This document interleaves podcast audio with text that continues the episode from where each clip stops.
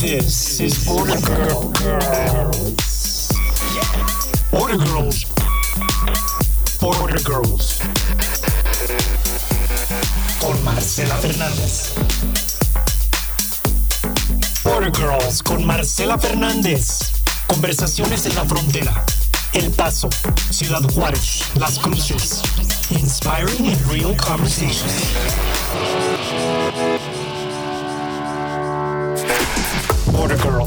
Con Marcela Fernández. Bienvenidos a una entrevista más de Border Girls. Soy Marcela Fernández. Y bueno, el día de hoy quiero agradecer a toda la gente que nos ha estado escuchando. Hemos tenido una respuesta muy positiva de la gente. Border Girls ha escuchado ya en 17 países y pues para mí es un comienzo extraordinario y me siento muy honrada y agradecida tanto con la audiencia y con mis queridas Border Girls que he entrevistado y han hecho posible que esta experiencia sea el comienzo de algo con mucho más impacto. Y bueno, pues el día de hoy les voy a presentar a mi border girl del día de hoy. Es Andrea Alonso, una mujer que me encanta, pues es una super combinación bastante interesante, chilanga con norteña y ahora fronteriza. Y pues el día de hoy está con nosotros. Ella estudió su carrera aquí en UTE de comunicación organizacional eh, con una especialidad en danza, ¿correcto? y, Así es. Este, Andrea, gracias, bienvenida por este espacio. Gracias. Qué padre que estás aquí. No, feliz, feliz, feliz, feliz de estar aquí, de verdad. Súper agradecida con la oportunidad.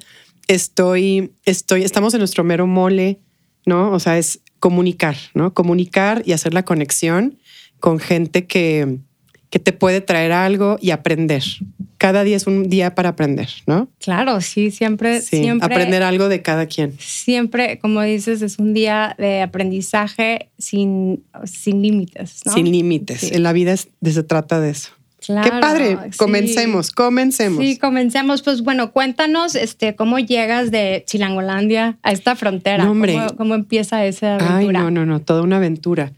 Pues mi vida ha sido de mucho movimiento, ¿no? He estado en, nací en la Ciudad de México, eh, al año nos fuimos a vivir a McAllen, de McAllen a Brownsville y luego del Brownsville al Paso.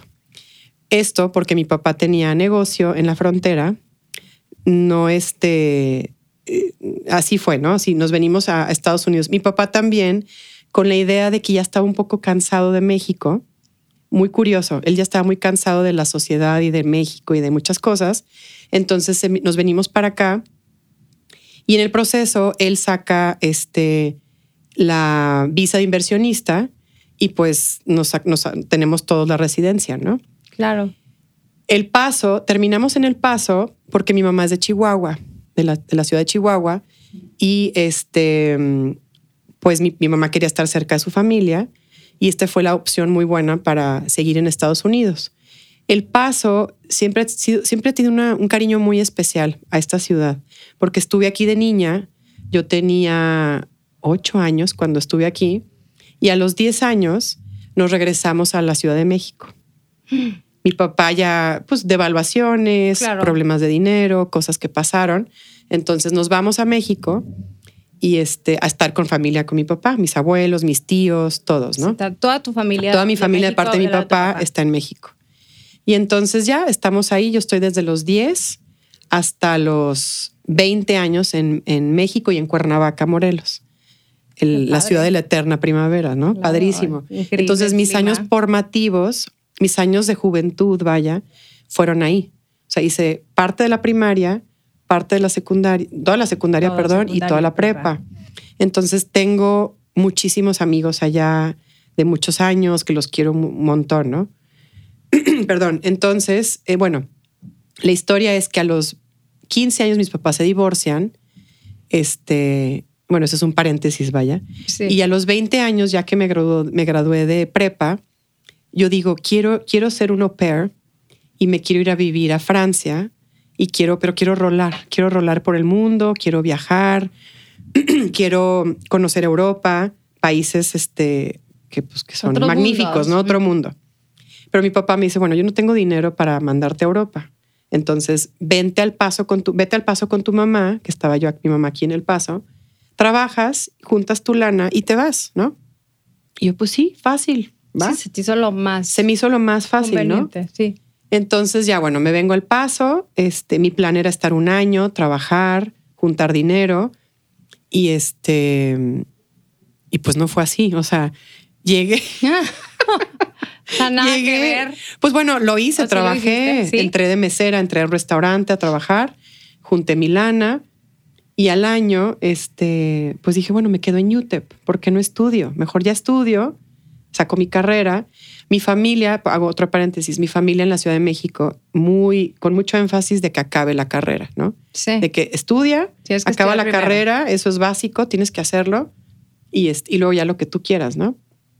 Entonces, bueno, pues salgo de UTEP, me graduó de UTEP, eh, con en, la comunicación está en mis venas, ¿no? Necesito comunicar a, lo, a quien sea, como sea. Yo sabía que tenía que estar ya sea en radio, en tele.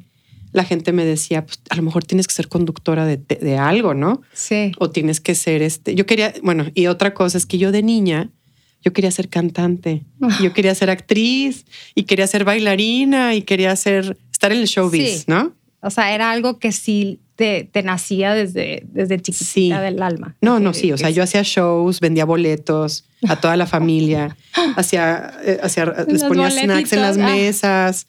No, era todo un rollo y toda la familia, todo el mundo me decía, tú vas a ser actriz, cantante o algo, ¿no? Pero bueno, ya llegando a la secundaria prepa, veo a Britney Spears, veo a esas chavas y yo, ay no, qué horror. Yo no quiero andar batallando no quiero andar batallando, andar de giras y, y ya como que mi sueño adormeció, ¿no? Sí. Entonces dije, no, mejor me dedico a la comunicación. Este. Bueno, ¿y para esto cantas bonito? Creo que sí, creo que sí, me encanta cantar, sí. No, creo, bueno, no sé, igual soy muy mala para cantar, pero me fascina cantar. Este, en el coche siempre estoy a todo volumen. Este, la música para mí es todo, todo, todo, todo. Pero bueno, entonces ya me vengo aquí al paso, estudio. Em, me graduó de, hice un minor en danza porque esa es mi parte artística, mi parte de, de, ese, de ese rubro. ¿Qué tipo de danza era? ¿Era en general? ¿Baile? Padrísimo, porque era, era ballet. Folclórico, o sea, todo. Folclórico, no. No, Yo, yo no escogí folclórico, pero escogí ballet, escogí flamenco, que es mi pasión escogí mucha teoría, nos dieron mucha teoría de la danza que es muy interesante. interesante, sí. Muy padre. Que no pensarías que te dieran teoría. Sí, gente que empezó en Nueva York, gente que, que, fundó escuelas, ¿no? Muy padre. Y entonces ese fue como mi, ese fue mi, mi gustito, ¿no? De la carrera que dije, voy a estudiar, pude haber estudiado marketing, pude haber hecho business, pude haber hecho muchas cosas, pero dije, no, la danza. Fueron años muy padres. Ya después, me graduó y pues ya nunca me fui a Europa. O sea, ya dije, pues ya mi sueño de au pair se fue, ya se, esfumó. Pero traigo una necesidad, tengo una necesidad muy fuerte de siempre estar en España, ¿no? Como que en otra vida, sí, pues española o, algo. Tu, background, ¿no? Tengo mi background. pero sí, o sea, tienes esa raíz muy fuerte que te llama. Sí, fíjate que sí. Y, mi, abuelo, mi abuelo era español, mi papá ahorita tiene su ciudadanía española, entonces siempre estamos como mucho en contacto con España. Pero, pero bueno, nunca, nunca, me, nunca fui a Europa eh, mucho tiempo, no, fui a vivir, pero sí me fui. Cuando me gradué de, de, UTEP, dije, bueno, me voy a pagar un viaje de felicitación de que me gradué. Un regalo. Y me fui a España. Entonces me fui a España todo un mes de mochilera, sola, este, súper divertido porque me la pasé increíble, comí, bebí, conocí gente. Claro, tenía contactos, como Mónica Lozano, una amiga. Tenía, sí. 20, 22, 21. 25, 25. Entonces, amigas me dijeron, mira, me dijeron, habla con fulano, y va a estar, habla con esta chava, va a estar ahí. Tenía, tenía familia en Madrid. De alguna manera conexión con alguien que conocías o alguien que te refiriera a alguien que podías, para no andar también, o sea, sí que atrevida a irte sola. Sola, sola, sola. Wow. Pero viajar sola, aparte de, de todo lo que estamos hablando, creo que es una necesidad muy, muy buena, muy, muy necesaria para, crecimiento para quien sea, hombre o mujer, ¿no? Porque realmente te forzas a conocer gente y a ir a donde tú quieras. O sea, quiero ir a la Alhambra, ok, voy. Quiero ir a, a Plaza Mayor de Madrid, voy O sea, sí, la libertad que la tienes. libertad, sí, es- eso es algo es muy, muy, valioso. Y creo que, pues sí, me, me fascinó, ¿no? Entonces me la pasé increíble. ¿Cuánto Fui tiempo? todo un es- mes. es- Un mes. Un mes, me fui un mes. Y súper padre. Entonces, bueno, mi sueño de vivir en Europa no se logró aún. Pero ahora también digo, bueno, todo en la vida es por algo. Todo. Sí, de acuerdo. Totalmente, ¿no? Estamos de acuerdo.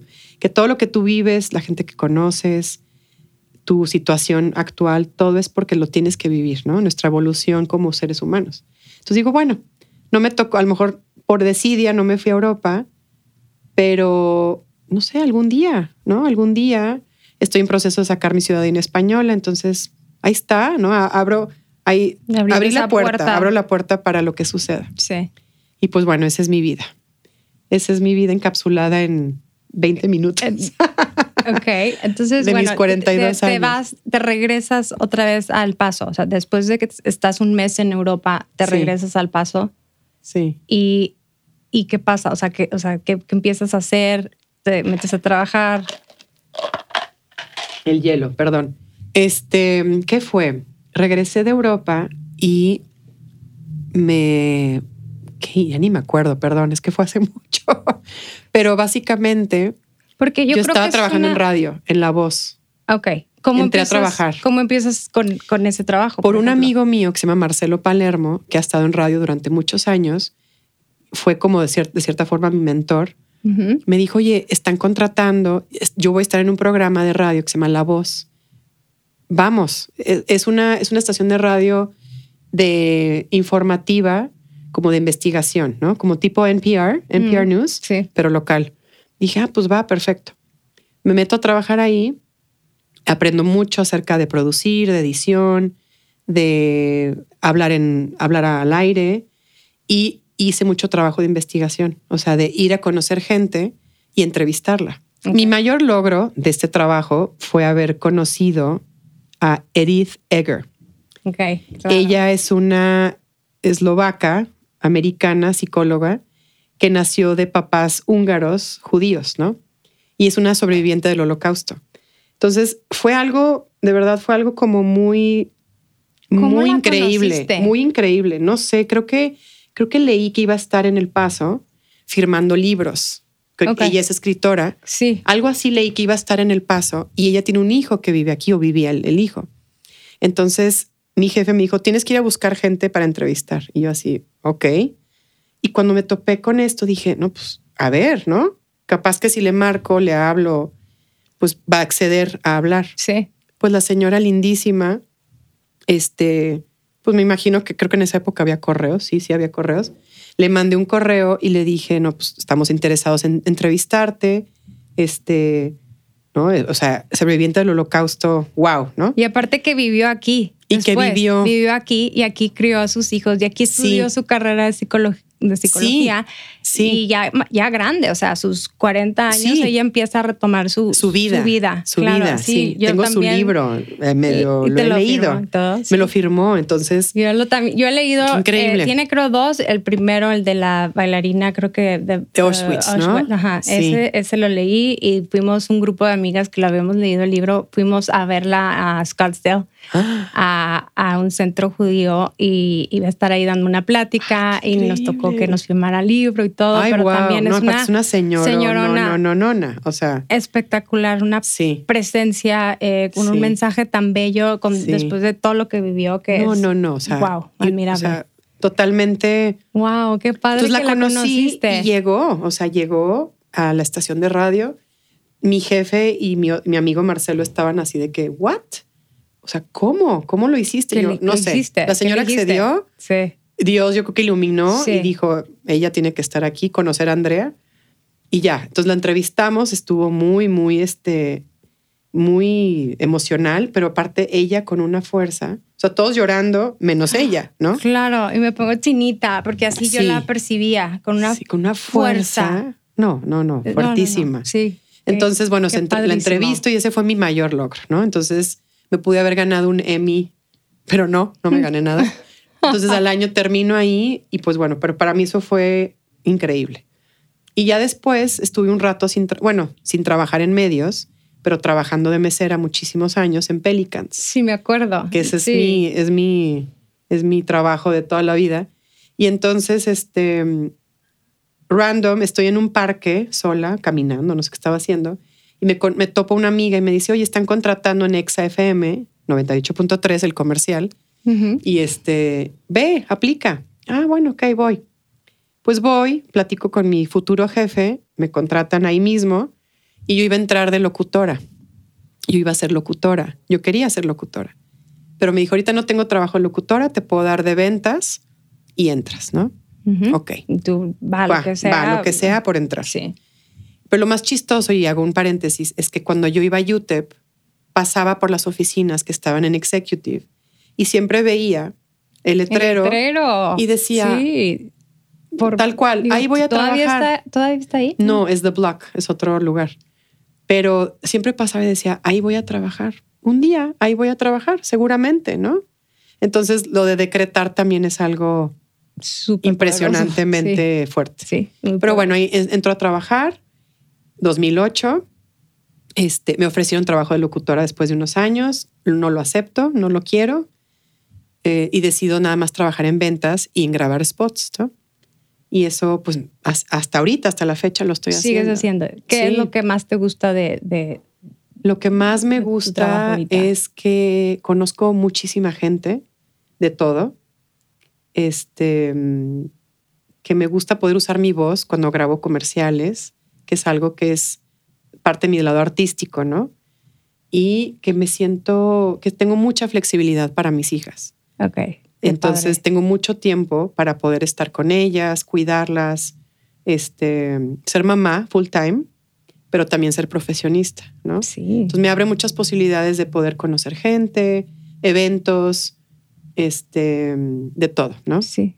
Entonces, te pues desenvuelves en las dos áreas como mujer, ¿no? De, mamá y, de profesionista en algo que aparte que te gusta. Sí, exacto, que, es algo que estudié, ¿no? Que mucha gente, tener la fortuna de trabajar con lo que estudiaste, pues no es tan fácil, ¿no?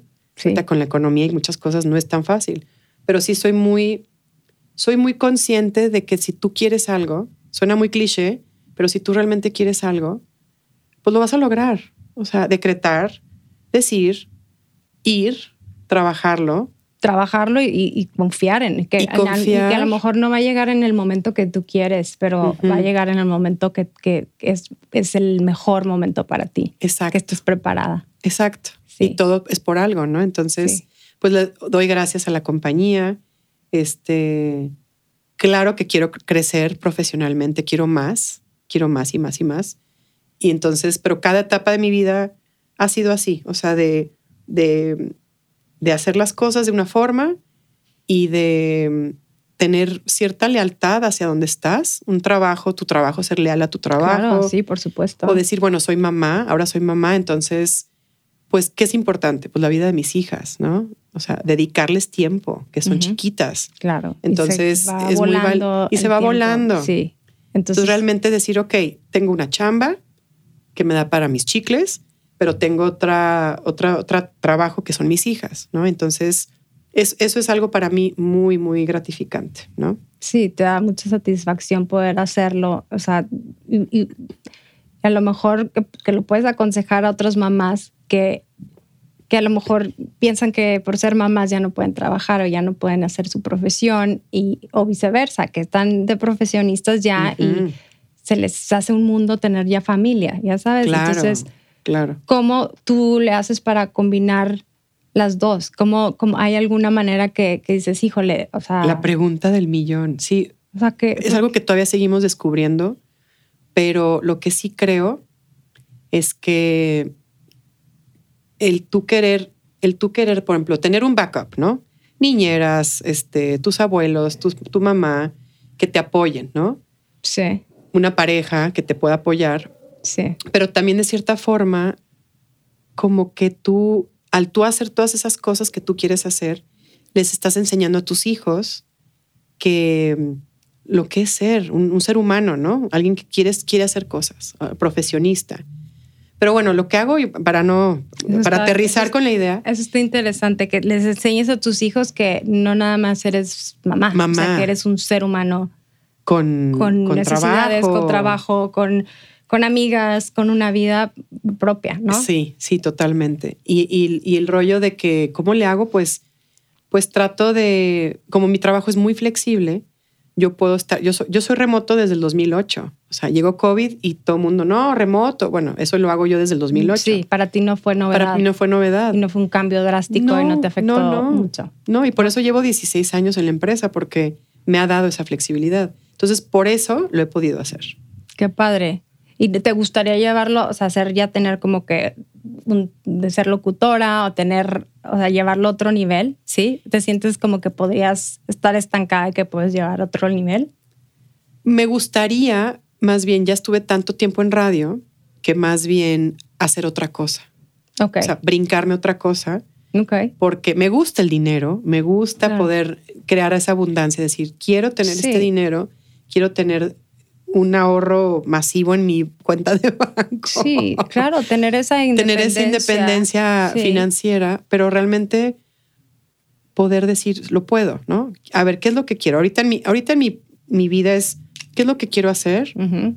Que yo sea feliz haciéndolo, que es lo importante, porque si eres feliz, te va a dar dinero, ¿no? Claro, sí. Mucha gente me dice, pues vende casas. Bueno, ok, puede ser como un plan B, pero algo más, ¿no? Entonces, ahorita estoy en esa búsqueda de ver qué quiero hacer que tenga que ver con marketing, con comunicaciones, con eventos, quizá, que me, me encanta. Sí, a lo mejor como que ya sabes cuáles son tus este, fortalezas, ¿no? Como mujer y lo que te gusta, lo que te llama la atención. Entonces ya sabes por qué camino más o menos irte.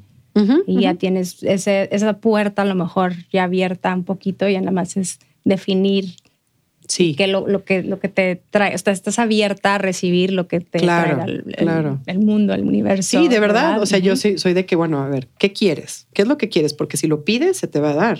Entonces, bueno, pues quiero esto y quiero esto. Y soy de, de escribir las cosas, de decretar, ¿no? De pedir al universo. Sí. Eh, suena, mucha gente va a decir, ay, esta chamana.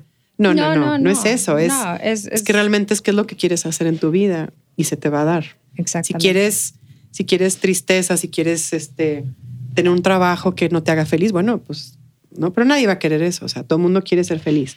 Es el propósito de todo vida el del ser humano, ya, y ser ahorita feliz. creo que la gente ya está más enfocada en eso, como que tengo que Ujú. encontrar algo, un trabajo, sí, que me, que me dé, o sea, económicamente, sí. pero que me guste y que lo disfrute y que no sea Sí. algo que, que, que te desgaste, ¿no? Claro, Y que puedas hacer tu mejor, your best performance, como se Totalmente. diría en inglés, ¿no? Totalmente.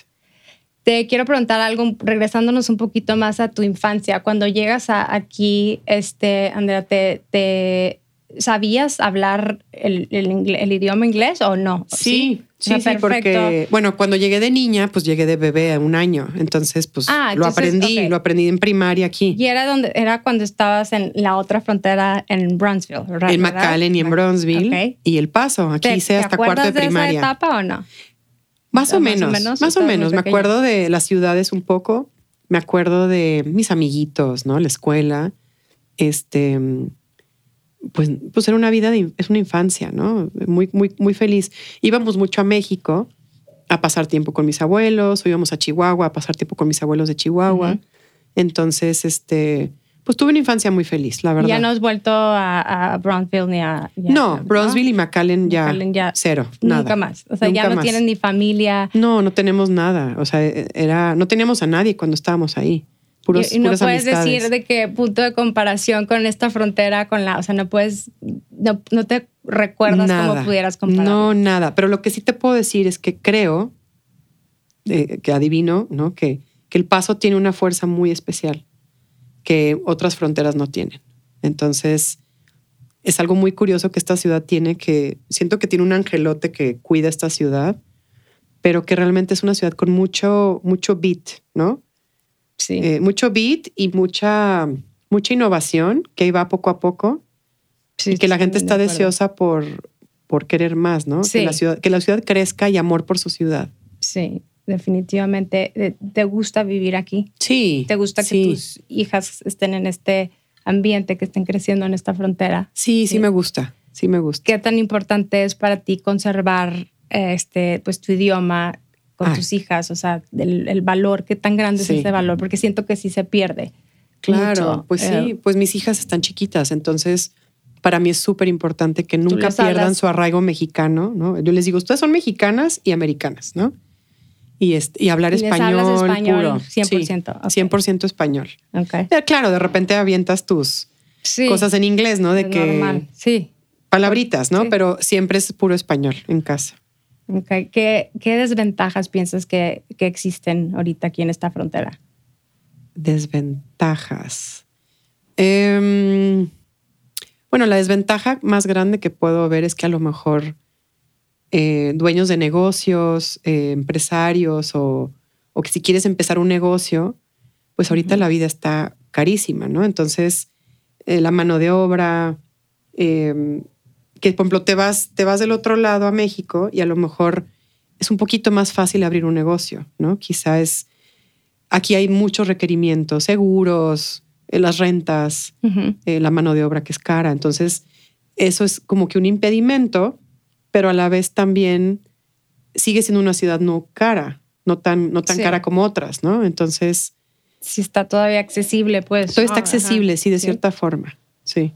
Eh, dime algún lugar favorito que, que, te encante ir aquí, en, aquí o en Juárez. Aquí o en Juárez. Aquí que me encante ir, que me encante, que me encante. Ay, Dios. Mm, pues me gusta mucho ir a eventos, o sea, conciertos. En sí, pues parques con mis hijas, obviamente. Voy a parques. Este, me gusta mucho el concepto de plazas, donde puedas tú echarte un vinito o una tequila o un mezcal y que tus hijos puedan estar jugando. Este, un poco como la europea, ¿no? De poder sentarte en una plaza bonita y, que, tus hijos puedan correr y estar ahí. Y tú sentada viendo la gente. Y tú sentada viendo gente. Sí. eso, eso para mí se me hace muy, muy, muy padre. Entonces, lugares, placitas, así se me hacen. Espacios abiertos. Espacios abiertos, sí. Ok. ¿Qué tan seguido vas a México? ¿Y llevas a tus hijos también? Ay, sí. Me gusta ir por lo menos dos, tres veces al año. Voy a ver a mi papá, voy a ver a mis amigos, a mi hermana. Este, tengo familia allá, mis tíos. Y este, sí, trato de ir, la comida, ¿no? Estar, estar muy en contacto con México. Y es una, es una melancolía muy fuerte todavía que tengo de que me fui, que aunque amo el paso y estamos privilegiados con frontera, claro, pero sí. el sur, el sur todavía me jala mucho, ¿no? Pues sí, porque de ahí, o sea, estuviste gran parte de tu vida. Sí, sí, sí, la comida, la cultura, este, las plazas, ¿no? Que vas a, hay unas plazas preciosas, pero siempre en mi entendimiento de vida ahorita como estoy, perdón, es que antes decía, ay, qué flojera el paso. ¿Y qué flojera? Y yo me quiero ir a México y me voy a Cuernavaca. perdón. Pero ahora estoy en un rollo de que, bueno, yo estoy feliz con mis hijas aquí, este, con mi familia, estoy bien, están seguros, estamos tranquilos. Y México, pues sí tiene sus issues, ¿no? Tiene sus broncas que como todo país grande tiene, claro. Pero grande. la ventaja es que podemos ir, podemos seguir yendo a la capital, a Puebla, donde tú quieras, a un paso está el aeropuerto, ¿no? Entonces, es la superventaja de la ciudad. Es una ventaja que tenemos también, que si queremos ir a cualquier lugar en México, te vas por el aeropuerto de Juárez, no hay ningún problema. Sí, cualquier vuelo. exacto. Sí, es la superventaja. Y mucha gente que vive aquí de fuera, gente de chilangos de todas partes de México, lo ven y te dicen, ¿no? Ellos lo, ven como, wow, llego a un lugar en 15 minutos o llego a, o, estoy súper tranquila, ¿no? De que no pasa nada. Sí, pues sí, sí no valorarlo, ¿no? No hay crimen, no hay, bueno, al menos en el paso donde estamos, pero sí. Pues en Juárez digo, sí es, obviamente está más, hay más violencia. Es complicado. Es más complicado, pero pero creo que también es, es, o sea, la gente vive ahí, ¿sabes? Es un lugar donde la gente se acostumbra y tienes que tener nada más tus precauciones, pero es algo que... Sí es parte del mexicano, es parte del ADN, ¿no? Sí. Estar atento, estar... Sí, sí. Y, y yo esa fuerza. incluso estoy así como que hasta agarro mi bolsa y la pongo entre las piernas, ya sabes, como que es algo, pero inconscientemente lo haces, nada más estar más alerta, ¿no? Claro, pero aparte es parte como que del folclore, o sea, digo, mucha gente va a decir que estoy mensa, pero ser mexicano y estar en México es parte como del, de la, del sui generis del mexicano de siempre, como decía Guillermo del Toro, ¿cómo le haces para estar en tu lado oscuro y hacer películas súper oscuras y dark y esto y lo otro? ¿Cómo le haces? Y él dijo, soy mexicano. Soy mexicano, estoy, soy mexicano. Estoy acostumbrado a ver. Estoy acostumbrado a ver la, la, muerte, el Día de Muertos, este, estar en un, estar vivo, ¿no? Ser, creo que ser mexicano es estar vivo y realmente tener ese beat. Tengo una prima que vive en San Francisco está, toda la vida vivió en México, en la Ciudad de México y ahorita vive en San Francisco. Pero vive en otra ciudad que no es San Francisco, en una, como un suburbio. un suburbio fuera. Y justo me decía, yo, ¿cómo estás? ¿Cómo vas? Me dijo, estamos bien, ¿no? Familia, estamos muy bien y todo, pero, pero falta beat, falta ese beat que tiene una ciudad, la Ciudad de México. Todo cierra a las 10 de la noche, este, hay de todo, de comida, pero todo es como muy tranquilo, ¿no? Como que falta ese beat. La chispita, la chispa mexicana. Sí, la chispa mexicana, totalmente. Yo creo que sí, eso es lo que es la diferencia y, se nota simplemente aquí de irte a Juárez acá es, se nota se nota totalmente sí entonces la gente que por lo que vive aquí que en su vida ha ido a Juárez sí no nunca ha ido a Juárez que, tienen miedo sí que tienen miedo a ir y que lo ven así como que ay no no cruzo la frontera o sea que ni siquiera les llama la atención pues sí, que dices cómo es posible sí, sí hay mucha gente o sea mucha, mucha. frontera y sí existe mucha gente que crece en, el paso sin cruzar un pie. Un pie. Sí, no, no, no, muy canijo. Entonces, como que seas donde seas, porque hay fronteras en todo el mundo, ¿no? En todo el mundo hay fronteras. Sí. Si yo siento que, por ejemplo, si tu familia eh, es de México, fue de México, que ya estás varias generaciones acá, pero aún así aventurarte y decir, bueno, voy a ir a Juárez, ¿no? Voy a ir a conocer México. Ir creo que es parte de, la curiosidad natural que uno debe de tener. Sí. En si estás en Marruecos, si estás en España, pues tienes familia en Marruecos, pues crúzate a, África, ¿no? O sea, todo tiene, todos, todos vivimos en frontera. Todos hay una frontera en algún parte, en alguna parte sí, del mundo. claro. Eh, ¿tú, ¿Tú piensas que hay más oportunidades en esta frontera que en el resto, por ejemplo, del interior de, de México o en el sur de México? o en, simplemente en otras ciudades en Texas que, dijera que no son fronteras, ¿crees que es un lugar de más oportunidades, de más... Sí, sí, eh, sí, sí. ¿Qué crees que nos falta? Creo, creo que creo que el paso es una oportunidad, es muy fuerte porque como faltan muchas, faltan cosas, entonces al momento de innovar y de hacer, lo puedes crecer en grande, ¿no? La Ciudad de México es otro boleto. O sea, eso es una, es una mega ciudad, entonces ahí sí hay oportunidades de todo tipo, pero también es, pues, qué calidad de vida quieres, ¿no? A lo mejor quieres trabajar un horario. Aquí tienes esa flexibilidad de poder salir a cierta hora. Este, hay, hay bastante trabajo, buscar. A lo mejor si quieres algo muy especializado, pues no, pero el paso está creciendo infinitamente, ¿no?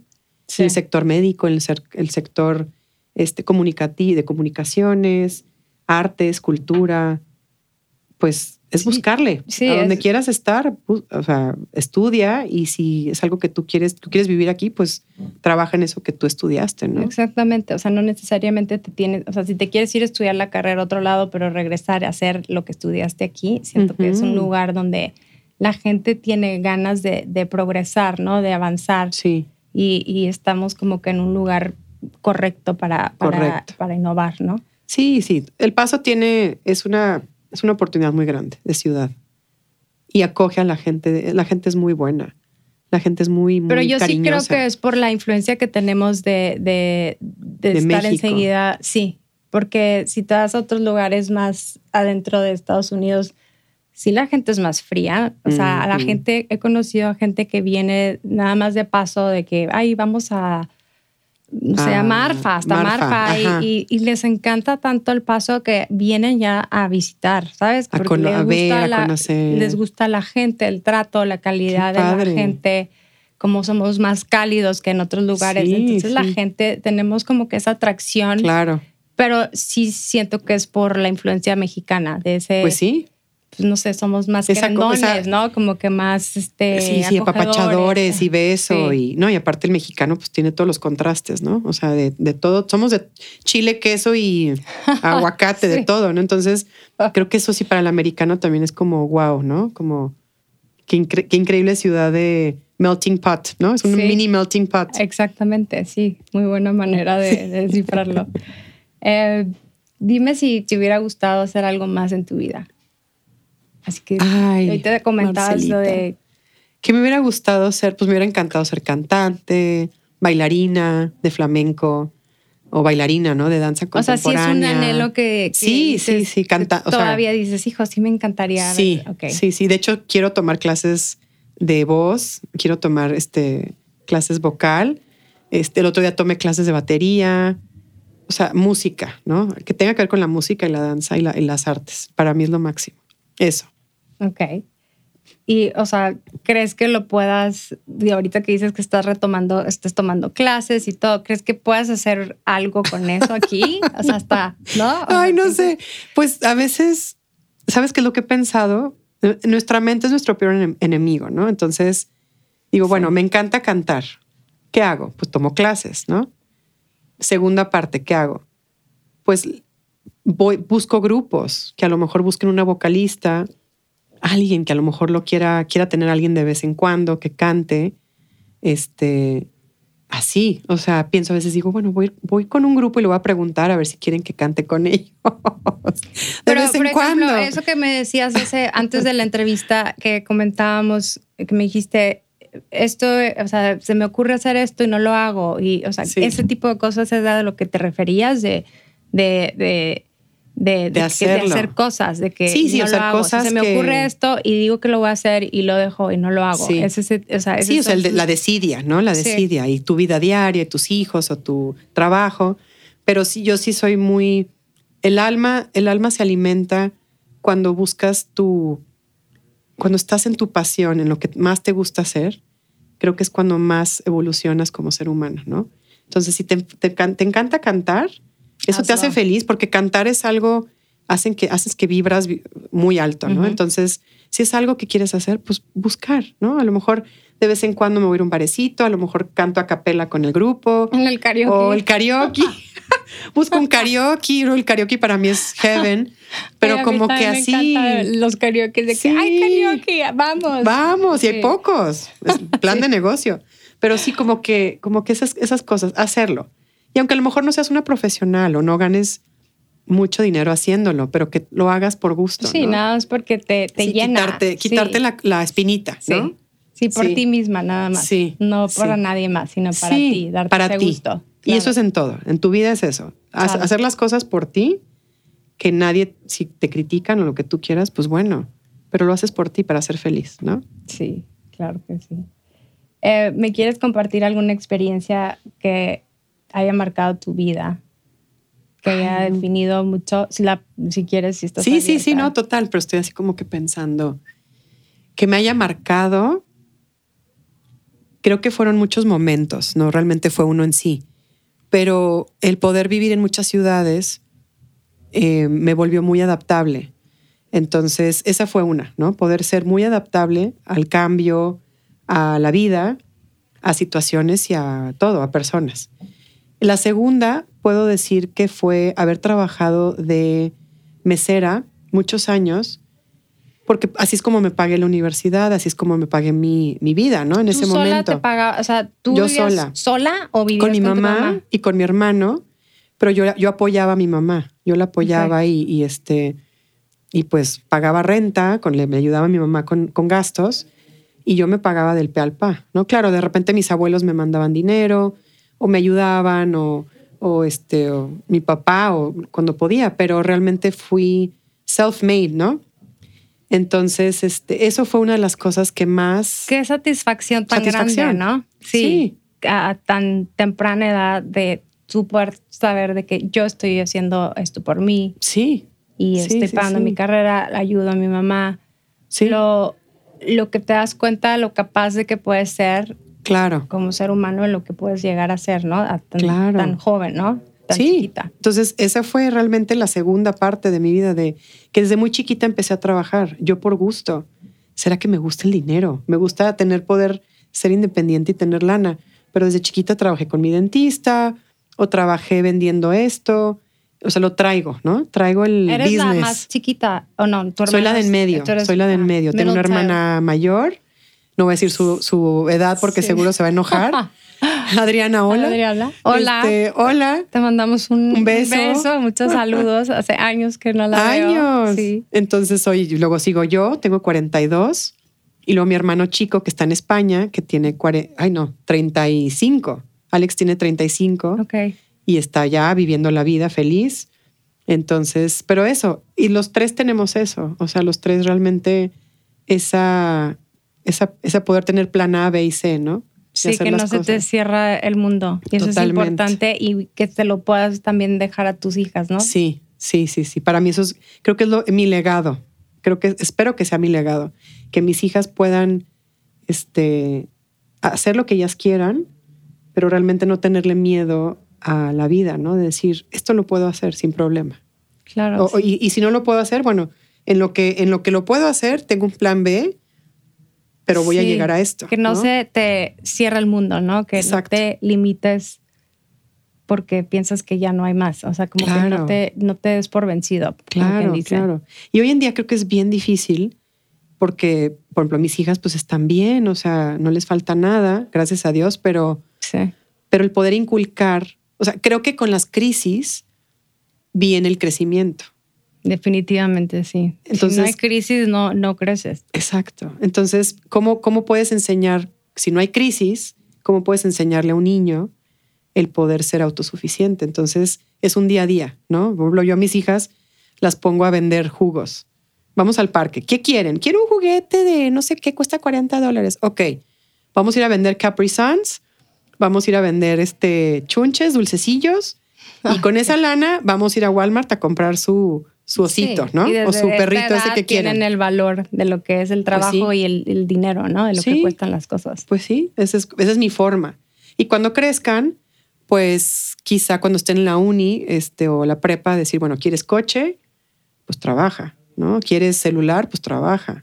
Yo te ayudo, yo te doy Yo te casa, apoyo, comida, yo te doy las necesidades básicas, pero tú échale ganas, ¿no? Porque la vida no es gratis, ¿no? Entonces, esa es, creo que es la forma en la que lo voy a hacer. Sí, un valor muy, muy grande, muy importante. sí. Pero nadie sabe, Y nadie nace sabiendo ser papás. Sí, no, nadie. No hay un manual que te. Me encantaría que pudiéramos tener un manual de que. eh, eh, ¿Qué se hace con esto? Y Sí. que te dijera exactamente qué hacer. Pero aparte. Pero ni así ni- no le haríamos caso, Marce. No, Tú y yo yo- estaríamos de que, a ver, ¿qué dice? ¿Un número Ay, no, uno? sí, no. no. Y aparte no aplica porque los hijos son tan diferentes, o sea, ni siquiera tienes el mismo trato con, con, Con cada uno, el- claro. Los educas, sí, en el, en el mismo hogar, pero diferente por sus personalidades, Sí, creo, ¿no? sí, sí.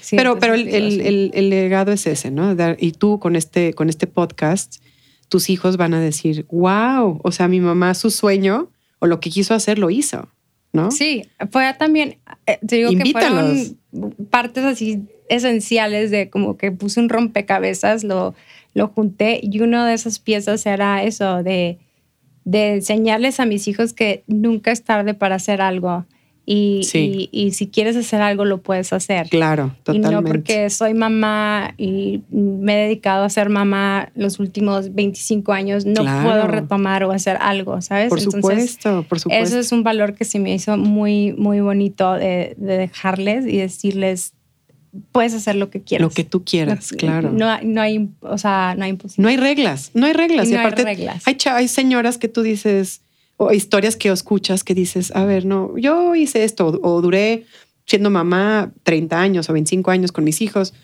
pero ahora, este, ¿no? Me dedico a esto, ¿no? O hago esto. Y, o toda la vida dices, wow, o sea, realmente nunca es tarde, ¿no? Para hacer las cosas. Exactamente. Y siento que entre, bueno, a mi edad, digo, me siento mucho más preparada, mucho más capaz, a lo mejor que lo que hubiera podido haber estado más joven, ¿sabes? Entonces Claro. todo, como decimos, tiene su tiempo. todo. Y tengo como que más madurez, más o sea, estoy más madura, con más preparación, con más herramientas. Este, And you don't, you don't give a, nothing. I don't give an F. Creo que sí. No, y aparte es así como, you don't give, you don't give. O sea, totalmente es de que vas, vas, vas creciendo y dices, pues no me importa. O sea, yo voy a hacer lo que yo quiera. Sí. Lo que sea bueno para mi familia, ¿no? Sí. Sí, y más cuando es algo para, para aportar, ¿no? Para sumar, para apoyar, para sobre todo esta comunidad, sobre todo a las mujeres, se me hace bien importante que, que, que podamos decir que, que no nomás es para, para mí, es para dar, ¿sabes? Por supuesto.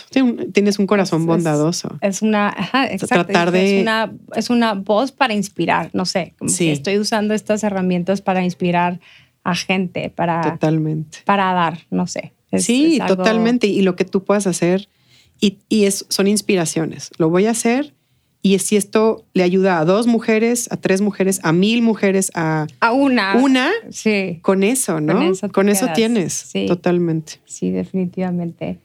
Dime eh, tus miedos más grandes. Mis miedos, mis miedos, mis miedos. Ay, ay, ahorita, ¿qué te puedo decir? que uno, que uno va, va madurando y vas... Van cambiando, ¿no? Vas sí, vas cambiando tus miedos un poco, pero ahorita el miedo es como a, a, a que, a, ser viejita. Ahorita, ahorita es mi miedo, a ser viejita, cuando como que ahorita estoy en un momento de que, wow, estoy, estoy en mis cuarentas, estoy súper bien, estoy viva, este, sana. Saludable. Tengo todo lo que necesito, tengo trabajo, tengo salud, tengo familia. Pero ahorita, en este momento de mi vida, estoy así como que, oh my gosh, o sea, en 20 años voy a tener 60. Okay. Eso. Y la verdad es que es una, es una tontería porque faltan muchos años. Pero, pero no, realmente miedos, miedos más fuertes, no, no tengo miedo para nada. No, te ves como que una mujer muy fuerte que te enfrentas, como que no te, no te pones barreras, no, se ve que no tienes miedo. No, no tengo. Y desde muy chiquita mis amigos me criticaban porque era la típica que preguntaba y preguntaba y preguntaba a los profesores de que Andrea, por favor, ya baja la mano porque no vamos a ir al recreo. Y yo, no, pero yo quiero saber esto y yo quiero saber lo otro. Pero ahora algo que te digo de mis trabajos, de las cosas que me enseñaron, es ser mesera me ayudó ah, a no tener miedo, a no tener miedo. O sea, porque, pues no, o sea, conoces gente, platicas con ellas, tienen un mal día, pues pobres, qué mala onda, tratas de hacérselos feliz y eso es, ¿no? ¿Cómo, ¿Cómo manejabas, por ejemplo, un cliente grosero o a lo mejor que te trató mal? ¿Qué, ¿Cómo lo, cómo lo manejabas? ¿Qué haces bueno, cuando... o sea, tenía un backup, mi jefe era un buenazo, entonces cualquier problema, muy pocos tuve, de verdad, muy pocos tuve. Este, el chiste de cuando la gente tenía un mal, un mal rato era ayudarles, como que ayudarles a que pasar ese mal rato. Si estaban enojados, momento. si estaban enojados por algo, bueno, a ver, ¿qué puedo hacer para que estés contento? ¿No? ¿Qué necesitas? No, pues este, que me quiten esto de la cuenta. Ok, voy con mi jefe, hablo con él, así está. Pero realmente tuve muy pocos. Em, o sea, si aplicabas de que el customer service es de que aplicabas eso de que el cliente lo que pida. Pues no tanto, ¿no? tanto porque, porque tampoco es, el cliente no siempre tiene la razón. Entonces, como empresa, también tienes que tú marcar límites, ¿no? O sea, si alguien está súper necio, tomando, este, ah, bueno, o algo así, pues marcas un límite, ¿no? Pero también si es algo que no es justo, pues tienes todo el derecho de decir, pues no, Mm, no, es como usted dice o como tú dices, ¿no? Y mi jefe me ayudó a, mi jefe Jimmy Díaz, que lo adoro, este, él me enseñó mucho eso, de decir, bueno, si es justo, si esta persona tiene razón, lo vamos a aplicar. Si no, pues no. O sea, señor, pues no le podemos quitar esto de la cuenta o es, o sea, la ecuanimidad, ¿no? Tratar de que el cliente esté contento, pero tampoco así como Sí, darles todo. Darles todo en bandeja, en charola de plata. Pues no, porque también gente que está detrás de telones, que está sirviendo, que está de bar, o gerentes, o lo que tú quieras, garroteros, pues son personas. Entonces, resumido, ¿qué es lo que más te deja trabajar de mesera? O sea, ¿qué es lo más lo, que, lo que más, lo que más este, me tomo de esto es haber eh, aprendido a tratar a todo tipo de personas a todo tipo de personas. Viejitos, jóvenes, niños, eh, señores, señoras, chavos, chavos. O sea, eso, poder tratar a cualquier persona. Y conocer de tipo, y estar abierta, ¿no? De, sí. De, tratar pues con todo tipo de gente. Sí, eso fue lo que más me llevo de ese trabajo. Y yo creo que parte de eso te ayudó de tu infancia, ¿no? De que el adaptarte a vivir en diferentes lados, ¿no? Conocer diferentes espacios del mundo, ¿no? Que, sí, que eso te preparó para... Sí, para preparó, preparó el camino y desde chiquita lo traigo. Entonces, pero mi mamá decía que yo era muy tranquila de niña, muy, muy tranquila, que era súper bien portada. Y creo que lo sigo siendo.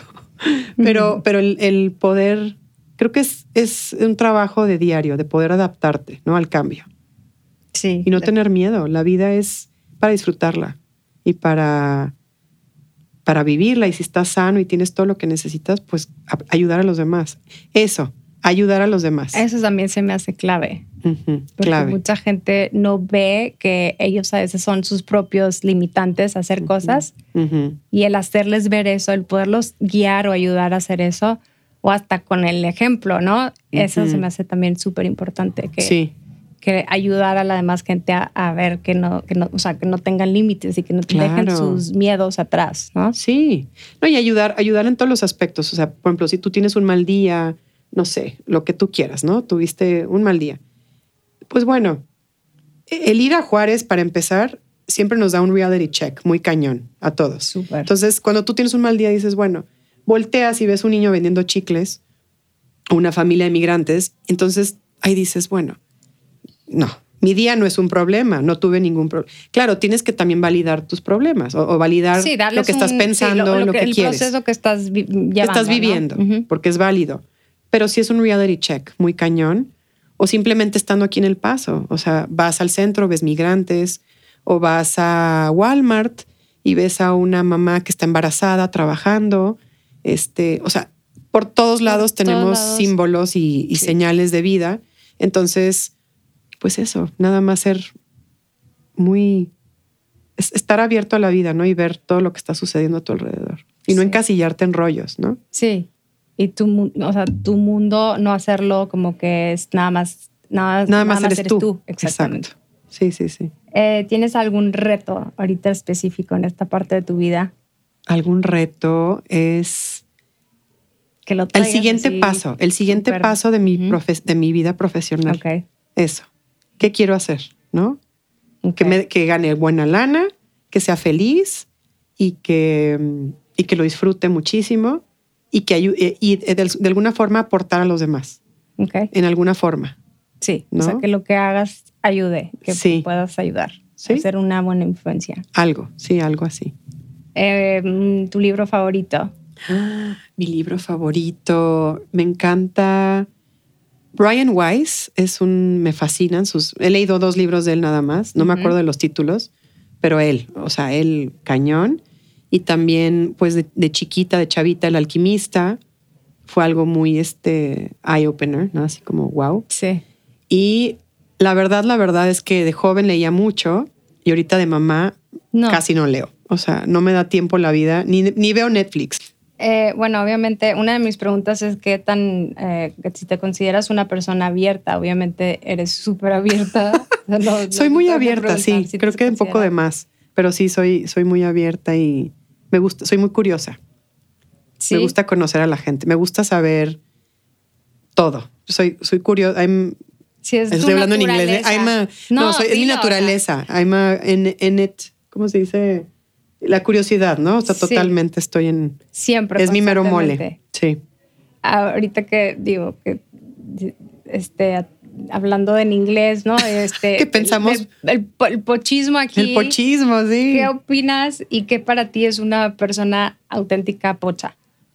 Auténtica o sea, pocha. Que sea así la, la, pocha número uno para ti. que, dices, esta es la pocha número uno. O sea, esto es mi definición, pues. Esta es mi definición. Bueno, a mí, a mí me causa mucha gracia. Este, no es burla ni nada, para nada. No, sino Pero la, no, bueno, no conozco. sí, es parte de, pero es que, y mi mamá me lo ha dicho mucho. A veces yo era muy puritana con el, con el, idioma, ¿no? El español o el inglés. Y mi mamá me decía, bueno, es que el idioma es, es muy cambiante O sea, donde tú vayas, vas a España, vas a, este, en Francia o, cualquier país que tú te puedas imaginar, el idioma se transforma. Entonces, nosotros que a lo mejor dices, ay, no, qué mal el pocho, ¿no? Qué mal que diga, que mezcle miles de palabras en inglés y en español. Bueno, es que es una, es una identidad de aquí, de la frontera o de ciertos lugares de Estados Unidos o de... Entonces, no se vale criticar y no se vale juzgar.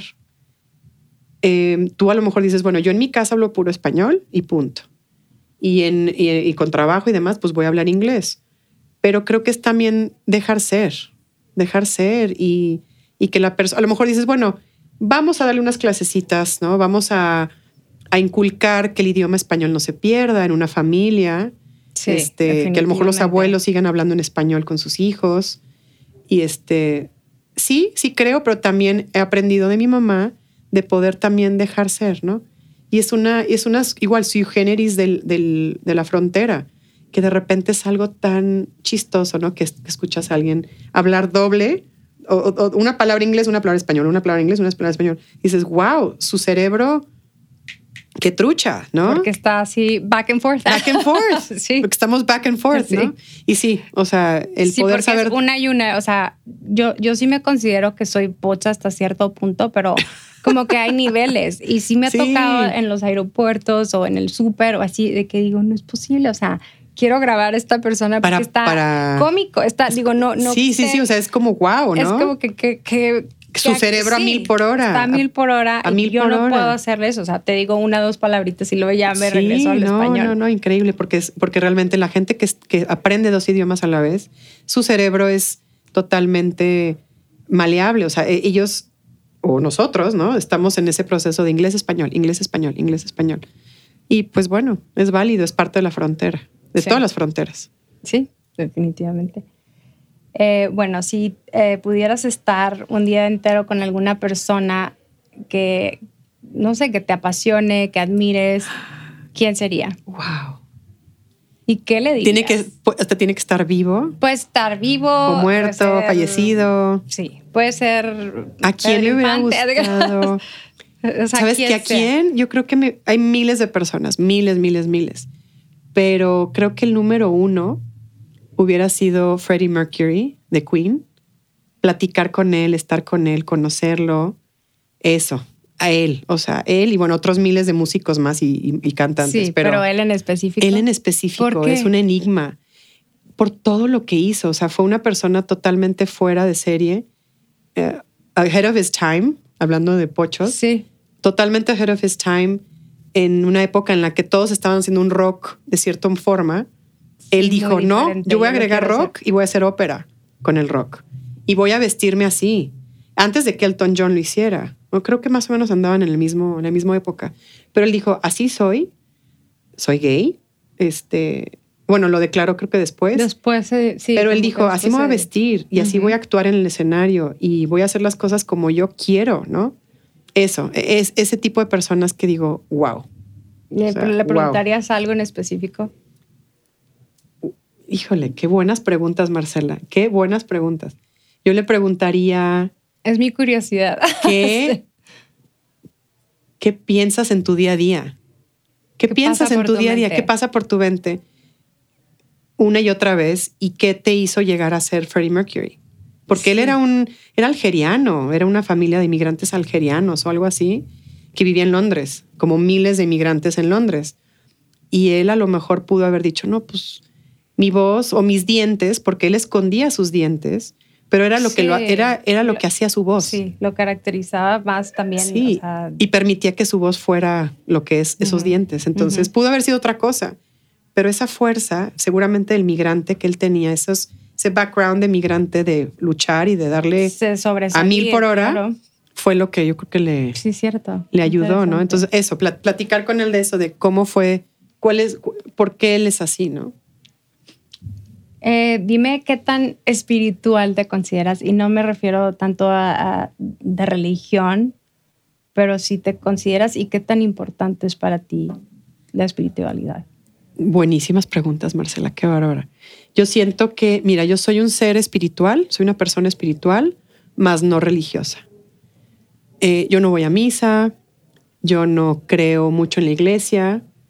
Lo respeto, hago, ah, no es, es una institución. ¿Creciste siendo de alguna religión? No, no, no, no, no. O sea, ni mis, ni mis abuelos paternos, mis abuelos de la Ciudad de México, mis abuelos de Chihuahua sí, sí, era ir a misa los domingos en Chihuahua, católicos, católicos. Todos somos católicos, vaya, toda la familia. Pero mis abuelos del sur, realmente ellos nunca me, nunca impusieron nada de ir a misa, ni de que primeras comuniones. No, no había reglas en ese aspecto. Todos creemos en Dios. Este, y te digo mis abuelos porque los abuelos son como la figura que marca la pauta, ¿no? Sí. En cuestión de las familias, de, qué es lo que se hace. Sí. y entonces, sí, de tradición. Y mis papás, pues no. O sea, mis papás espirituales, más no religiosos. O sea, mi mamá de una mente muy abierta, hablando del budaísmo, hablando de, otras doctrinas, ¿no? Eh, que no tienen que ver con la religión en sí. Y mi papá, pues, cree en Dios, pero tampoco voy a ir a misa. Y eso no me, no sé si me defina como persona, porque sé que hay mucha gente muy religiosa y eso lo respeto, pero así es como crecí. Entonces, aunque a veces digo, qué padre, se me antoja ir a misa, voy a ir a una misa y voy a hablar con Dios, pero con Dios puedo hablar donde sea. Donde sea, a la hora que sea. Y te va, a escuchar. Y me va a escuchar, ¿no? Y a veces dices, bueno, a tus hijos inculcarles a cierto como un arraigo, como una tradición. Si sientes que eso sea importante para tus hijas o inculcarle este, que crean en, algo y que tengan a lo mejor esas tradiciones, hasta por tradición o, o, no sé, por, por, por tener una... una algo, algo como, como un rito. como, un, rito. Ajá. pues no, no, no, no, no, me, no me creo una necesidad. Sí, me, sí, obviamente, si vamos a México o vamos a alguna iglesia o alguna boda o algún evento especial, pues claro que es como. Las, las iglesias son, son templos de mucha luz, ¿no? De mucha, de mucha paz y de meditación. Siguen siendo, para mí, siguen siendo templos de meditación. Sí. Como puede ser un templo budista, como puede ser un templo del Dalai Lama, como puede ser. Entonces, cada religión tiene el porqué que esas religiones se empiecen a, se empiecen a, a ¿cómo se dice? A, pues a, que haya cosas entre las religiones que esté mal, eh, pues eso ya es otro asunto. Pero creo que también tiene que ver con tu ser moralmente correcto y decir, bueno, si yo no creo en la iglesia, por muchas cosas que han pasado, pues tampoco voy a estar ahí todos los domingos. Yo creo, yo creo en Dios y a mis hijas siempre es ¿Cómo les hablas de Dios? Pues yo les hablo eh, que es un ser de luz, es una luz que tenemos todos dentro, no es una persona barbona, no es un Dios barbón, no es un este... Pero sí les hablo de los ángeles, les hablo de los santos, les hablo de seres que evolucionaron, seres de luz, y que Dios es un ser de luz que está en todos nosotros y en todo el mundo. ¿Te cuestionan ellas? Te, o sea, ¿Son curiosas en, ese aspecto o no? Sí, me han preguntado, así como que, ¿qué, como que, ¿por qué? ¿No? ¿Y por qué esto? ¿Y por qué el otro? ¿Por qué Dios no hace que niños sufran? Que es una pregunta que tú ni tú sabes, ¿no? Hasta uno se la pregunta, ¿no? Sí. Pero realmente es decir, bueno, Dios es un ser de luz que nos cuida a todos, a animales, a todo el planeta y a todo el universo porque el universo es infinito y no nada más es un dios de la tierra, sino es un ser de luz para todo el plan, para todo el universo, ¿no? Es algo, es algo muy curioso, es muy difícil de explicar a los niños, pero creo que entre, entre más sencillo y más básico, lo entienden más lo van a entender. mejor, lo absorben de una mejor manera. Sí, y no crearles miedos, ni que el pecado, ni que, te va a regañar y se va a enojar contigo. Pues no, no, no, no. Es una luz que está dentro de nosotros. Sí, y les canto la cancioncita de This Little Light of Mine, ¿no? Y ya es, ok, sí, mamá, sí, sí, sí, o sea, sí. Y ya, esa es, esa es mi forma de explicarles. Y creo que también es con, tu propio ejemplo, ¿no? De lo, de lo que tú eres, tus valores, cómo obras, cómo. Exacto. Cómo tratas al prójimo, ¿no? Exacto. sí, porque puedes ir a la iglesia y cada domingo y no ser una buena persona. Pero también el chiste es actuar bien siempre, ¿no? Sí. Sí, que, que aunque, aunque nadie te vea, hagas lo correcto. Exacto. Y, aunque tú no le digas a la gente, tú ayudaste a alguien, no tienes que decirle a nadie. No tienes que decirle a nadie. No tienes que decirle a nadie. O sea, hacer las cosas por un bien común, ¿no? Claro. Eh, ¿Qué es lo que más en estos últimos años de que fue pues difíciles para una gente más que a otras, lo de la pandemia? ¿Crees que eh, creciste más? ¿Qué fue lo que más sentiste que hayas aprendido de, de todo esta... De toda la pandemia. Sí, de esta pandemia que impactó a mucha gente. Te, te, digo, a una gente más que a otra, pero, pero como dijiste tú ahorita, no me afectó en, lo, en el trabajo. Bueno, sí hubo afectaciones, ¿no? Porque hubo cancelaciones, mucho, muchas personas cancelaron su pauta de radio. Este, y perdón que te interrumpa. No, no, no. pero básicamente el COVID, yo creo que el COVID, como dice mucha gente, el COVID, el COVID, pero sí llegó a cambiar. Eh, fue un despertar para muchas personas, para muchas personas no, pero sí fue una conciencia colectiva de decir la vida es muy preciosa, la vida es muy valiosa, hay que aprovechar hasta el último momento y vivir, ¿no? Vivir, este, eh, valorar nuestro trabajo, nuestra salud, hay gente que le fue muy, muy mal, ¿no? Este, pero realmente fue como una ruleta. Fue, para mí fue como una ruleta de suerte porque como unas personas sufrieron tanto y como otras nada, ¿no? Sí, o sea. Entonces fue algo como muy cañón y sí, yo siento que sí fue un despertar colectivo em, y que pues llegó de la nada, ¿no? Llegó a, un balde de agua fría para todos. Para todos, sí, para toda la humanidad. Para toda la humanidad, toda la humanidad. Nadie se escapó. Nadie, se escapó. Fue algo que eh, yo creo que todos estamos unidos en esa incertidumbre, ¿no? En ese miedo. Sí, sí, sí. Y, se sentía. Sí, no, y aparte también, como soy yo, también yo decía, algo está mal, algo está raro, esto está, más, there's something fishy, ¿no? Ya sabes, mi mente así de que Ah, ah. Sí, claro. Pasamos por muchas etapas, ¿no? De que sí será, no será, sí será, no será, medios de comunicación. Pero bueno, el chiste es que los que estamos aquí todavía, pues a vivir la vida y a, echarle ganas. a hacerle lo mejor, hacer lo mejor posible, sí. A gozarla y hacer que la demás gente la goce, ¿no? Sí. Bueno, eh, yo no sé si quieras, ahorita que yo estoy en este proceso eh, y que tú has estado expuesta eh, en la radio, que me quieras a lo mejor dar un consejo o que, o no sé, que quieras ayudar, Aportarte aportarme, ajá, sí. Ay, con muchísimo gusto. no, hombre, que me aconsejaras algo. Sí, no, este, y qué padre que me preguntes porque no todo el mundo acepta consejos, ah, no, yo dije, es algo que le tengo que preguntar, obviamente. Yo creo que el hecho de que ya lo empezaste, tienes todo ganado, ¿no? Porque ya, ya brincaste eso, el decir, lo voy a hacer, y ya todo va a ser piece of cake. Porque vas a aprender, vas a, claro, te equivocas, sí. pero parte de equivocarse es aprender y disfrutar lo que, lo que estás haciendo y de, de que tú digas, bueno, estoy creando un impacto en quien sea y con eso te quedas, ¿no? Claro. Voy a impactar a mil o a una persona o a tres millones no importa, o no importa. sí. Pero que tú lo haces porque tú quieres, eso creo que es lo más valioso. Ok, gracias. Sí, totalmente. Bravo. Sí, Bravo, Marcela.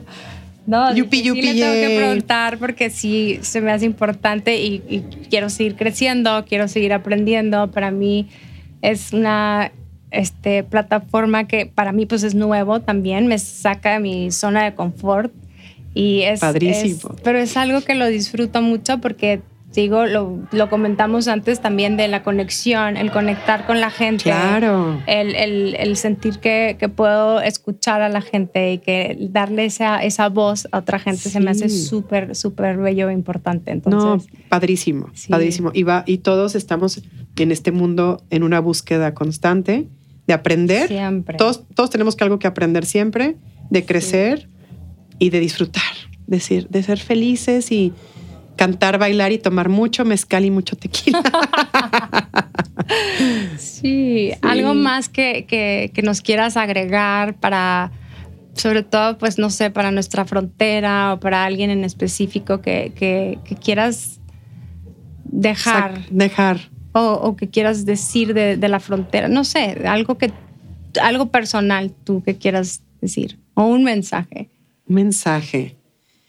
Pues mira, mi mensaje puede ser que para que para todo mal un mezcal. Para todo bien también. Y que para y si no algo no tiene remedio, pues tiene que ser litro y medio, ¿no? Pero no, en pocas palabras, o sea, no todo es el alcohol, obviamente. Pero ser feliz, ser pero feliz. Sí ayuda. Pero sí ayuda mucho. muchísimo. Un buen tequilita, un buen mezcal. Todo, el mundo que me escucha va a decir que soy una alcohólica. No, no soy. Pero soy mexicana y los mexicanos nos gusta nuestro agüito de Jamaica. Claro. Este, pero sí, no, disfrutar la vida. Este, y a la gente que me escucha, les mando un abrazo a todos. Este, espero que sí me escuchen, nos escuchen. Y realmente eso, que que sepan que, que la vida es muy bella, es muy, muy corta y que estoy yo aquí para lo que necesiten, ¿no? O sea, necesitan que alguien, eh, un paño de lágrimas, yo los escucho. Si quieren reír, me voy a reír con ustedes. Este, eso, ¿no? Realmente disfrutar y valorar, disfrutar y valorar nuestra vida. Claro, claro. Pues muchas gracias, Andrea, por este, nada. este espacio tan, tan bello que, que, de compartir y que nos das. Es súper importante para mí que estés aquí y te agradezco. Tenía tanto tiempo que no te, te veía y es un placer tenerte y verte después de tanto tiempo. Ay, muchas gracias, Marcela. Siempre con un amor y cariño. Mm. Me acuerdo de ti, o sea, la primera vez que te conocí estaba chiquitina. O sea, Chiquita, claro, porque nuestras mamás se conocen. Sí, estaba chiquitina, pero. No, pero tú, y yo tenemos una historia, un background de, de conocernos desde muy chiquitas, pero pero qué padre que pueda coincidir y muchas gracias, de verdad, muchas gracias por esto. Y, que hayas aceptado hacer esto y, que quieras ser parte de algo tan, tan importante para mí, la verdad, sí es algo sumamente importante y gracias por, por tu espacio, por tu tiempo. Yo sé que tuviste que este, hacer, mover, hacer movimientos, sí, hacer movimientos con tus niñas, pero la verdad es priceless este momento. Muchas gracias, te agradezco de todo corazón tu, tu apoyo y, y pues tu, tu, tu, corazón que, que, estás aquí, que abres tu, corazón con tanta gente. Ay, no, no, es parte de mi, mi, ADN, o sea, tú también tenemos ese, esa necesidad de comunicar y de que la gente, este, escuchar historias, ¿no? Gracias, de verdad, gracias, Marce, estoy feliz por esta oportunidad y estoy súper emocionada por ti y te va a ir increíble. Te va a ir súper bien. Muchísimas gracias, gracias y gracias a todos nuevamente por, por seguir escuchando.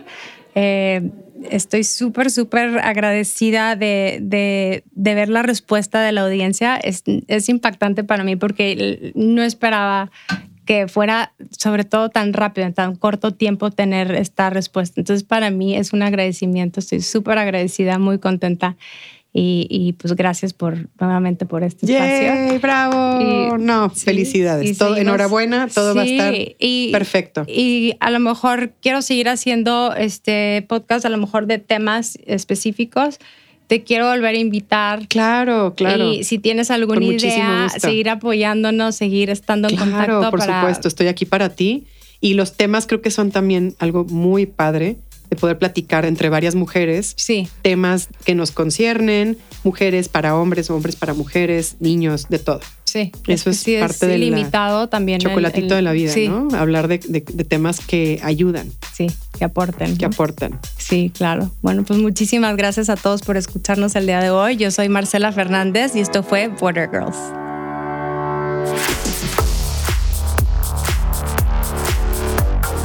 Border Girls con Marcela Fernández.